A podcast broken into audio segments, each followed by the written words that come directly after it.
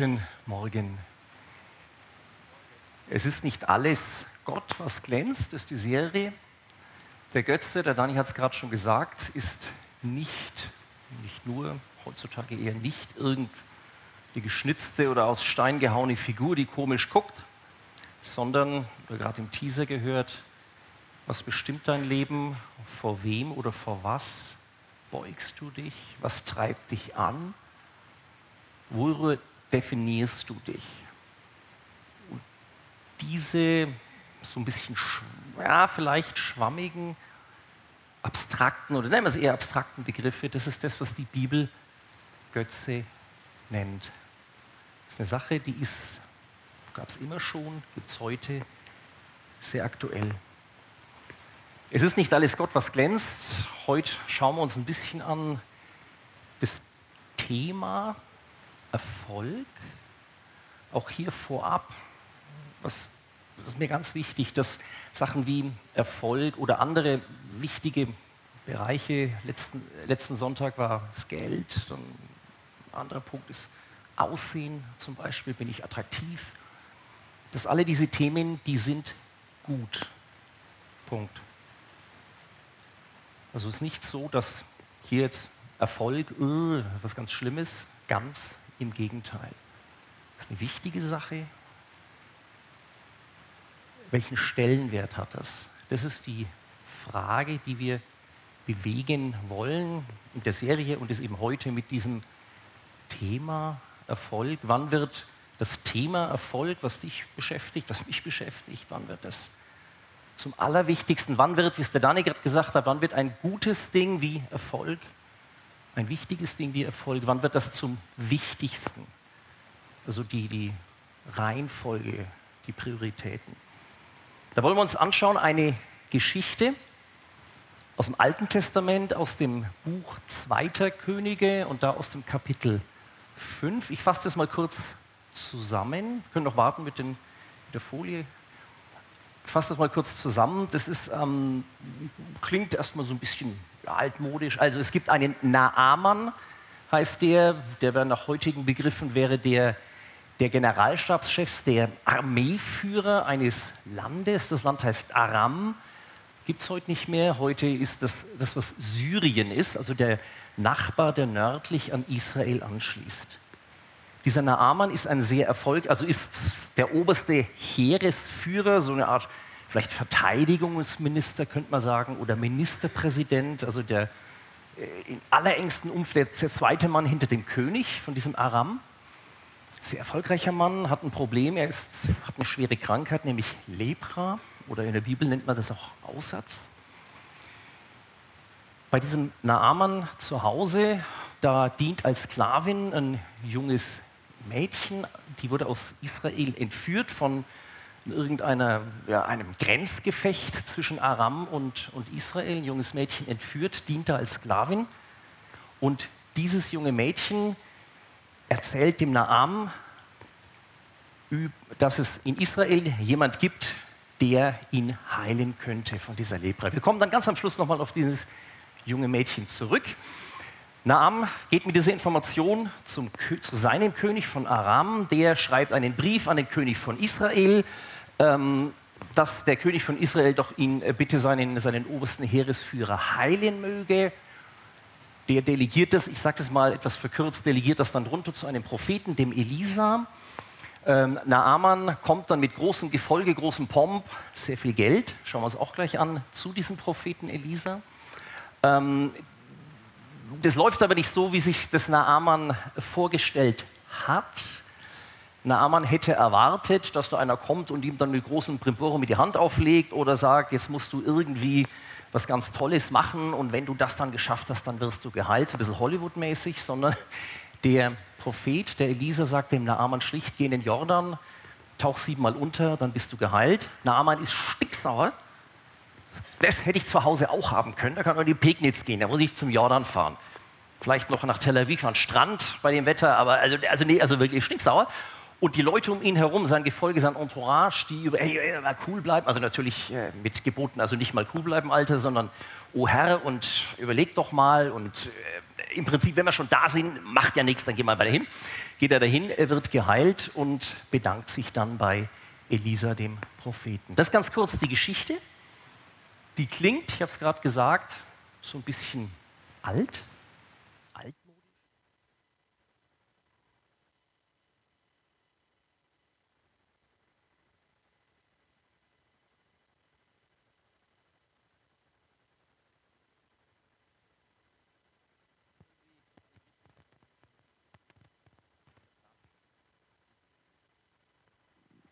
Schauen wir mal. Schauen wir mal. Geht doch. Das ist, es, ja. Das ist immer das Gleiche. Ne? Die Techniker fallen eigentlich nur auf, wenn was schief läuft und ohne die könntest du das alles hier einstampfen. Das ist übrigens wirklich besser. Danke, es klingt, das ist, ja, es ist, äh, die kommen als Erste, gehen als Letzte und, und also, äh, ja, es klingt, vielen Dank, es klingt auch wirklich besser. Ich hatte gerade so den Eindruck, ich spreche so aus der Badewanne heraus. Das war so ein komischer Hall hier oben. Ich hoffe, da unten ist es besser. Also, Naaman, ich habe die Geschichte kurz zusammengefasst. Ähm, klingt sehr altmodisch, ist es nicht, von wegen. Ist unglaublich modern. Und da schauen wir uns jetzt ein paar Sachen mal dazu an. Also damit geht es los. Äh, ähm, so führt uns die Bibel in diese Geschichte ein. Ich habe es ja gerade erzählt. Ich habe hier ein paar Sachen unterstrichen. Ähm, da wird ein, ja, ich nenne es mal Dreiklang des Erfolges, weil das ist das Thema Erfolg. Da wird ein Dreiklang des Erfolges dargestellt in sehr groben, also Maler, als Maler wird man so ganz, ganz grobe Pinselstriche, um einen Menschen zu skizzieren. Der ist oberster Heerführer, also er hat einen hohen Rang. Er ist ein ausgezeichneter Soldat. Also er, er kann auch was. Das ist nicht nur ein Typ von Berufssohn oder Tochter oder so, der halt einen reichen Daddy hat und dann kommst du in so eine Position rein, aber eigentlich bist du eine Pfeife. Der kann auch wirklich was. Und dann, er hat hohes Ansehen, der König schätzt ihn. Und das ist natürlich unverzichtbar. Das ist Vitamin B, das sind die Beziehungen. Oder heutzutage, der ist gut vernetzt. Ah, das klingt doch alles schon mal ziemlich zeitgemäß, also hat nichts mehr irgendwie mit altmodisch und altbacken und so weiter zu tun. Also, er hat einen hohen Rang. Er ist als Person, in dem, was er macht, ist er gut. Und er ist gut vernetzt. Man könnte auch dieses, ähm, oder gewaltiger Mann, das auch noch, das kann man auch übersetzen mit vermögend. Und dass er reich war, werden wir gleich sehen. Also bis hierhin ist das ein Top, Top, Top, Hot Shot. Wird man heutzutage vielleicht sagen, äh, also, weil deutsche Kultur ist vielleicht Armee so ein bisschen schwierig, Frankreich, Amerika wäre es möglicherweise anders, da ist auch das was, also Karriere heutzutage, der hockt im Bankenviertel in Frankfurt-Main und zwar in der Chefetage, der hockt im Kanzleramt nicht weit weg von, also im, im Machtzentrum oder der ist Prof an der Uni oder ist Chefarzt oder irgend so einer. Und zwar nicht nur, weil er da einen Titel hat, sondern weil der wirklich gut ist. Und dann diese groben Pinselstriche, mit denen die Bibel uns hier diesen Naaman vorstellt, da fehlt es noch ein Bibelstrich, ein Bibelstrich, ein Pinselstrich. Er war ein gewaltiger Mann, jedoch aussätzlich. Das ist im Original kommt es noch viel enger zusammen. Das ist ein einziger Satz. Das geht bam, bam, bam, bam, bam. Und der Mann ist todkrank. Ist Vorstandsmitglied einer deutschen Großbank, hat ein Vermögen von, ist wirklich gut, spricht fünf Sprachen fließend und hat Tumor. So irgendwie. Ne? Und das kommt in einem einzigen Satz zusammen. Boah, das ist dann schon mal was. Nämlich schwierig. Was haben wir da jetzt als ersten ja, was können wir da als, als erstes jetzt daraus lernen? Als erstes, ich nenne es mal Augenöffner. Der Mann hat Erfolg und egal wie erfolgreich du bist, irgendwas wird immer fehlen. Egal wie erfolgreich du bist, irgendwas wird immer fehlen. Das gibt uns hier die Bibel mit auf den Weg. Und der Mann ist wirklich erfolgreich. Kleines Beispiel von mir. Ein Problem von mir ist, ich, oder das heißt Problem, was mir sehr wichtig ist in meinem Leben, Erfolg auch. Was mir auch wichtig ist, und da knabber ich dran, ich habe gern meine Ruhe oder ich habe gern Sachen im Griff, unter Kontrolle. Das ist ja, das ist ja nicht schlecht. Ne? Also nicht so irgendwie und wird schon irgendwie laufen, sondern ich plane dann ganz gerne und ich kämpfe, ich bin jetzt fast 30 Jahre berufstätig, ich kämpfe immer noch damit, dass, also ich habe es hier oben verstanden und hier immer noch nicht so richtig, egal wie fleißig ich bin, jetzt gerade so an einem Freitag, so Nachmittag, wenn es aufs äh, aufs Wochenende zugeht, ich kriege das nie ganz in den Griff. Irgendwas ist immer. Das ist so eine Sache, das ist im kleinen Stil für mich. Ich bin kein Naamann. Das ist so mein kleiner, meine Baustelle oder eine von meinen Baustellen, die ich habe. Irgendwas ist immer, es ist nie alles ganz im Griff. Das bin so ich. Und der Noaman, der ist halt, spielt ein paar Ligen oder spielte, ist ja lang her, ein paar Ligen höher. Egal wie erfolgreich du bist, es wird immer irgendwas fehlen. Bei ihm eben diese Krankheit. So, dann geht es weiter. Also ich habe es gerade erwähnt, dann dieses junge Mädchen, das kommen wir später nochmal, über die erfährt Naaman, ah, in Israel, da gibt es einen, der kann irgendwie von Krankheiten heilen, erzählt das seinem König, seinem obersten Chef. Und der König von, von Aram, also der oberste Chef, Naaman, wie gesagt, so eine Art Verteidigungsminister, Ministerpräsident, so in dieser Größenordnung müssen wir uns das vorstellen, der sagt dann Folgendes zum Naaman, so zieh hin. Ihr seht da selber, so zieh hin, ich will dem König von Israel einen Brief schreiben, damit dieser, dieser König von Israel, den Naaman dann heilt. Und der Naaman, das ist jetzt der hier, zieht hin und nimmt mit sich 10 Zentner Silber, 6000 Gold, Goldgulden und so weiter. Auch das klingt zunächst mal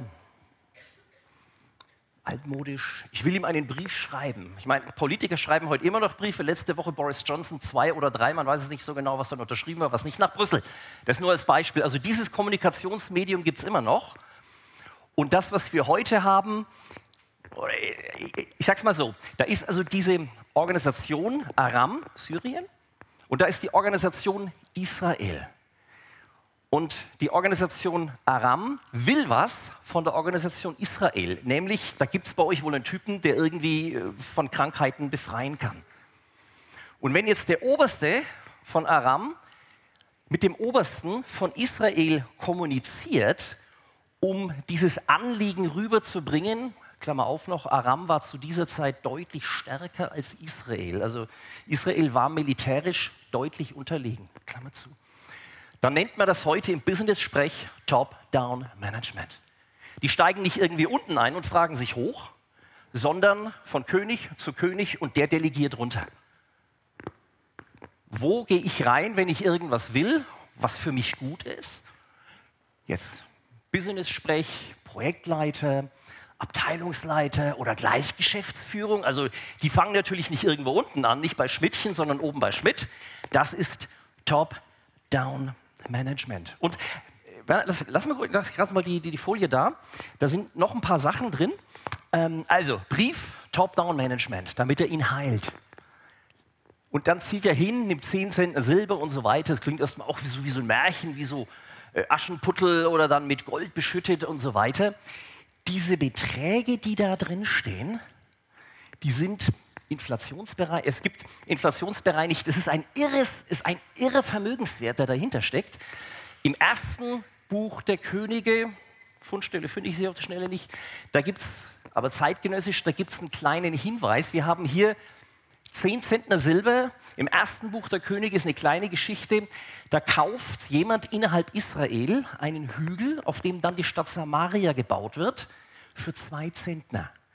Also die Fläche einer Stadt, zwei Zentner Silber. Und der kommt hier für seine eigene Gesundheit mit 10 Zentner Silber und dann noch on top ein bisschen Gold und was man halt, was man halt so bei sich zu Hause rumliegen hat. Ne? Kennst du ja. Das sind unglaubliche Vermögenswerte, um die es geht. Und dieses, er zog hin, das, der kommt ja nicht so, was weiß ich, da mal mit dem Bus lang gefahren oder mit dem Taxi. Der hat sein Gefolge dabei, seine Entourage. So ähnlich wie wenn die Queen heute in London dann alles abgesperrt oder the President of the United States, so diese Sachen. So ähnlich fährt der davor. Was da dahinter steckt, ist Folgendes, und das ist mir sehr wichtig.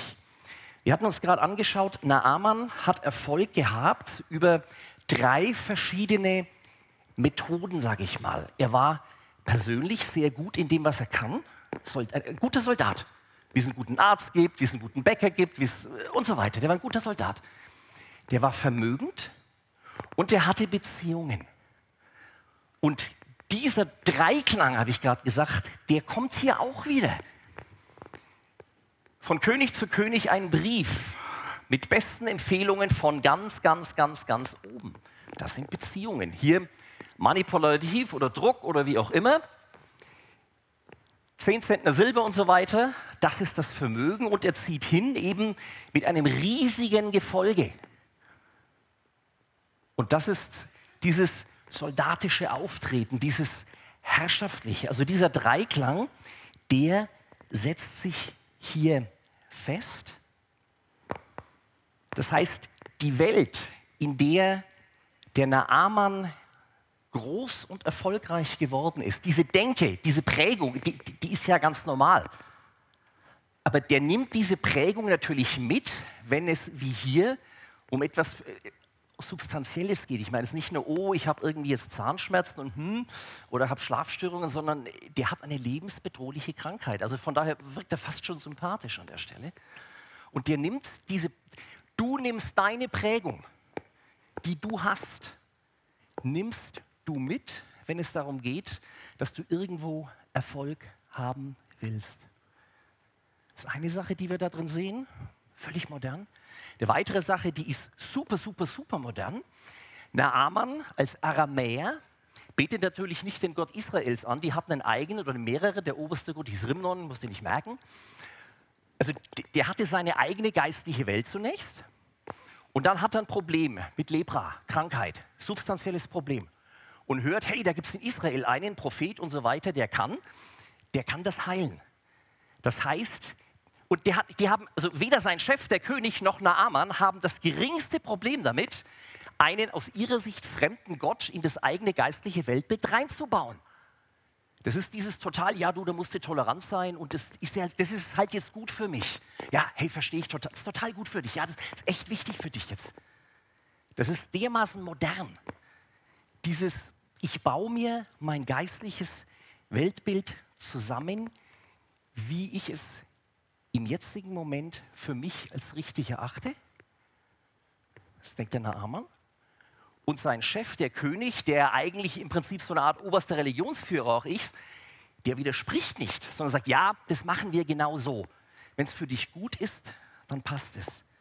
Also eine sehr moderne Angewohnheit dabei. Der nähert sich, ich habe es gerade gesagt, im Rahmen seiner Denke. Wir hatten letzten Sonntag, ich fand es sehr, sehr spannend, den Lou Bega da, Sänger, Musiker. Der hat es, also ich habe es halt mit dem gehört, weil ich war da schon in der Vorbereitung, ist für das, was er so erzählt hat, wie er dann Gott kennenlernte und sich bekehrt hat, auch das in seiner Prägung, halt eine Musiker-Community und das ist einfach, und, und, du bist auch geprägt, so wie Lou Bega geprägt ist, so wie der Naaman geprägt war, so wie ich geprägt bin, bist du auch geprägt. Und jeder hat seine eigenen Wege, um ein Ziel zu erreichen, was er sich gesetzt hat. Und das, wenn ich sage, ich setze mir ein Ziel und das will ich erreichen, das ist Erfolg, ist nichts anderes. Und das nächste Bild, äh, werdet ihr vielleicht denken, was haben sie dem ins Müsli reingerührt? Der da, Eddie Murphy, vielleicht schon, ich bin auch schon ein bisschen älter, also der war in den 90er Jahren war der äh, ein Star, so Beverly Hills Cop und solche Geschichten hat der gemacht, so, so lustige Krimis, wer es nicht weiß. Und die, die Charaktere, mit denen der, das, ich finde, das kommt hier ganz groß raus, eine Quasselstrippe ohne Ende.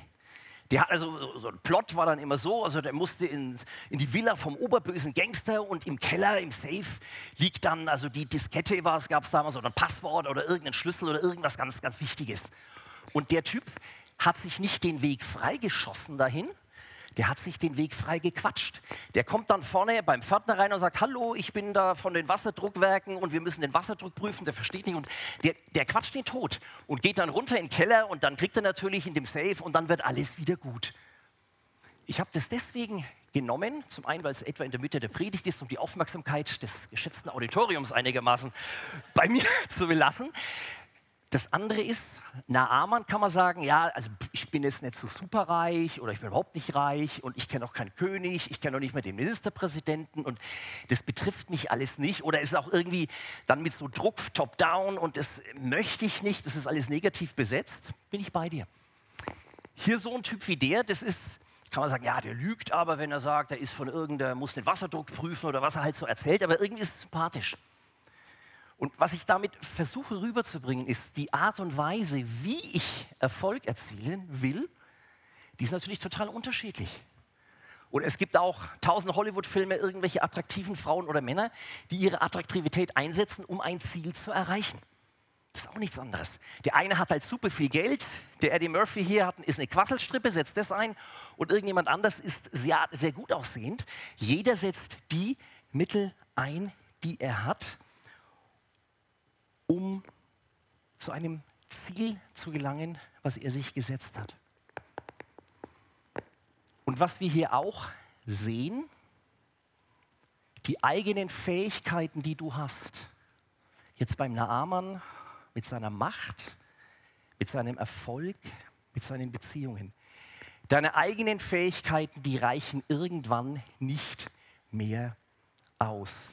Naaman der oberste Heerführer, mächtiger Mann, ein kompetenter Mann, kommt im Prinzip als Bittsteller bei diesem Elisa raus.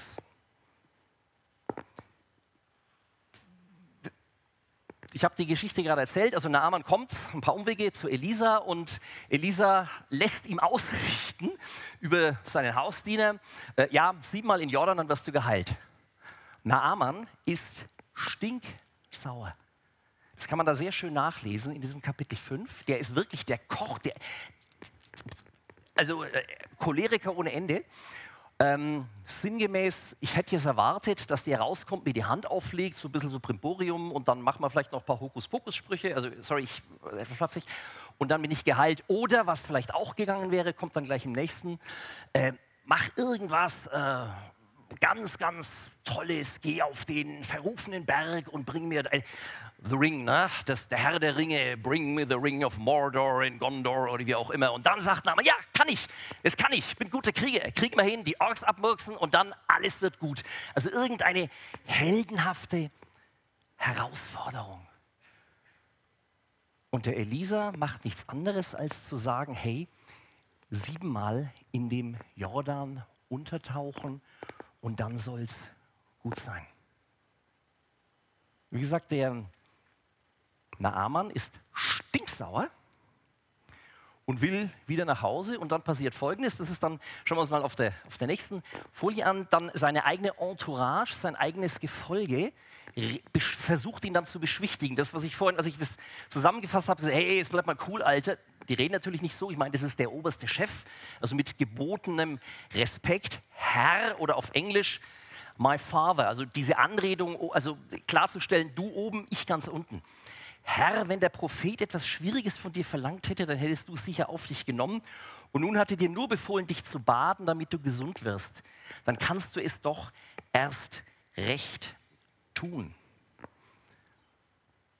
Da lernen wir auch einige Sachen neu draus, oder neu, lernen wir einige Sachen draus. Zunächst, der Naaman, wie gesagt, nähert sich, Elisa nähert sich Gott, so wie er es halt gelernt hat. Mit Macht, mit Top-Down-Management, mit Vermögen, mit und so weiter. Eddie Murphy würde sich jetzt da versuchen durchzuquatschen als Beispiel. Du würdest, wie auch immer. Was ich versuchen würde, wäre, ich würde mich penibelst vorbereiten. Wer ist Elisa? Kann ich den Lebenslauf irgendwo im Internet, so wie beim Bewerbungsgespräch? Ne? Wie ist mein aktueller Krankheitsstand? Also ich würde äh, alles, was ich irgendwie tun kann, würde ich, also ich persönlich machen. Das bin halt ich. Also jeder nähert sich und andere sind vielleicht total spontan. Äh, ich mache mir überhaupt keine Gedanken. Ich gehe da einfach hin und let it happen. Ne? Und das hat alles, ist ja alles gut. Und jeder, du, ich, jeder, nähert sich Gott so, wie er es kann. Und das ist entspannend, weil Gott ist es gewohnt. der Naaman hat, da ist null Änderung vorab, bevor er jetzt mit diesem Propheten, mit dem Elisa zusammenkommt. Der kommt in seiner Prägung hin, null Änderung, wie auch. Das finde ich total entspannend. Du kommst in deiner Prägung hin, null Änderung, wie denn auch. Und Gott über Elisa antwortet dem Naaman, ist ganz faszinierend. Auf der einen Seite lässt er total auflaufen, auf der anderen nimmt er und gleichzeitig nimmt er total ernst. Er eben nicht, ja, also toll Vermögen, aber äh, 10 Cent ist ein bisschen wenig, tu es mal verdoppelt. Also, sowas eben gar nicht, sondern es ist ihm egal. Er sagt ihm dann nur was, was er tun soll. Also er muss ein bisschen was tun, weil das ist ja ein Macher, der Naaman. Also da, da erwischt er ihn dann auch wieder. Da erwischt er ihn dann auch wieder, das Macher, ah ja, also das, das, das spricht ihn an. Bei dem Eddie Murphy als Beispiel hätte er vielleicht gesagt, halt doch mal endlich deine Klappe und hör mir zu.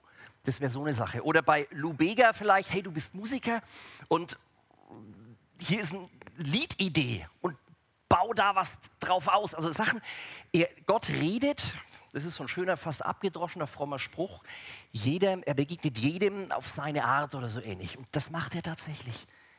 Der sieht, der Naaman, das ist ein Krieger, das ist ein Macher, der in Machtkategorien denkt und er begegnet ihm einerseits so überhaupt nicht, andererseits schon, weil er eben schon sagt, er soll was machen. Naaman, wir haben es gerade gesehen, ist stinksauer und sagt, ich könnte auch, also er erwähnt die Flüsse, die in Damaskus durchfließen, da kann ich, die sind besser und schöner und das Wasser ist sauberer oder wie auch immer. Oder hier die Pegnitz geht doch genauso was, also stinksauer. Und seine Entourage eben, Mensch, also wenn es eh stimmt, dann, dann, dann, dann mach's halt. Er macht das auch, der Naaman macht das auch. Ah ja, und bevor wir dazu kommen, noch der, das ist mir auch noch wichtig, diese, diese, dieser Punkt, Gott begegnet, also Naaman irgendwie sucht, der, nee, Naaman sucht noch nicht mal Gott, er sucht ja Heilung. Und er findet Gott. Das kommt im Neuen Testament immer wieder. Suche, so werdet ihr finden, Matthäus zum Beispiel oder Jakobusbrief, naht euch zu Gott, so naht er sich zu euch. Auch das finde ich extrem entspannend. Der hat noch nicht mal das Ziel, Gott zu suchen, der hat das Ziel Heilung. Und auf dem Weg dahin findet er Gott. Er geht zum Jordan, Naaman geht zum Jordan, taucht siebenmal unter, ist geheilt. Was ich da auch spannend finde, es wird mit keiner Silbe von der Bibel hier erwähnt, aus welcher Motivation heraus. Ob, ihnen sein, ob ihn sein Gefolge jetzt überzeugen kann oder ob gerade ein Krankheitsschub ist und er hat Schmerzen, ja, also dann ist er verzweifelt oder ob er einfach nur seine Ruhe haben will und letztlich von da, wo Elisa wohnt, zurück nach Damaskus, da, da ist der Jordan nicht so ein Riesenumweg. Naja, dann machen wir es. Also das wäre so vielleicht meine halt, naja, wenn ich eh schon da bin, mache ich es halt mit. So, ne? Aber auch das finde ich total entspannend. Die Motivation ist völlig egal. Und was auch spannend ist, Gott hätte ja sagen können, hier Heilung, zack, bumm und Ende. Macht er nicht, sondern er sagt, tu was. Eben dieses, dieses Mache-Element, da muss ich es aber schon. Und etwas, was jeder kann, komme ich gleich noch drauf. Gott gibt Naaman, alles, was er hat, ist ein Wort von diesem Propheten. Geht zum Jordan siebenmal rein. Und es steht immer mal wieder in der Bibel, ich mag es, es gibt ganz viele Stellen, und er glaubte dem Wort und ging hin. Das ist so eine Art Vertrauensvorschuss, sagen wir mal, die Naaman dann dem Gott gibt. Der hat nichts als ein Wort. So wie du und ich auch, mit dem, was in der Bibel steht. Der Naaman hat nichts anderes. Die Motivation, wie gesagt, völlig egal. Der geht einfach hin. Viele Jahrhunderte später bei Jesus im Neuen Testament gibt es eine ähnliche Geschichte. Der Hauptmann von Kapernaum kommt zu Jesus und sagt, äh, einer meiner Sklaven ist schwer krank, komm bitte und leg ihm die Hand auf und heil ihn. Und Jesus sagt, nee, geh hin, er ist schon geheilt. Auch da hatte dieser Hauptmann, auch das wieder von, ich sage mal, geistlichem Mann zu einem Militärangehörigen. Der glaubt dem Wort und geht hin. Und dieser Punkt im Jordan baden, das kann wirklich jeder. Wenn er einigermaßen schwimmen kann oder auch wenn du nicht schwimmen kannst, bleibst du halt da, wo das Ufer seicht ist und tauchst dich mal unter. Und ist ja auch so, wie die Kinder rumplanschen. Das kann jeder. Was wir daraus lernen, ich kann mir Gottes Gnade nicht verdienen, ich kann Gottes Gnade nur annehmen. Naaman, einer der Hotshots, der alles kann, der alles erreicht hat.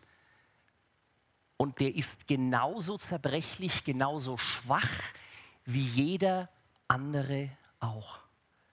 Ich kann mir das nur, ich kann es nur annehmen, ich kann es nicht verdienen. Sind wir fast am Ende. Ist geheilt, kommt zurück und sagt dann, das haben wir jetzt nicht auf Folie, und also geht wieder zum Elisa, bedankt sich bei ihm und will ihm, also ist im neuen Deutschen sagen, will ihm also eine irre Spende geben. Dann gibt es also noch hin und her, was annehmen soll, aber das lassen wir jetzt mal weg. Die Geschichte geht dann auch noch ein bisschen weiter, aber das, das lassen wir das alles weg.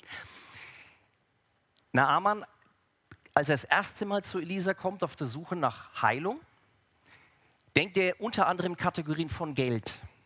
Er will sich das erkaufen. Das ist er halt gewohnt.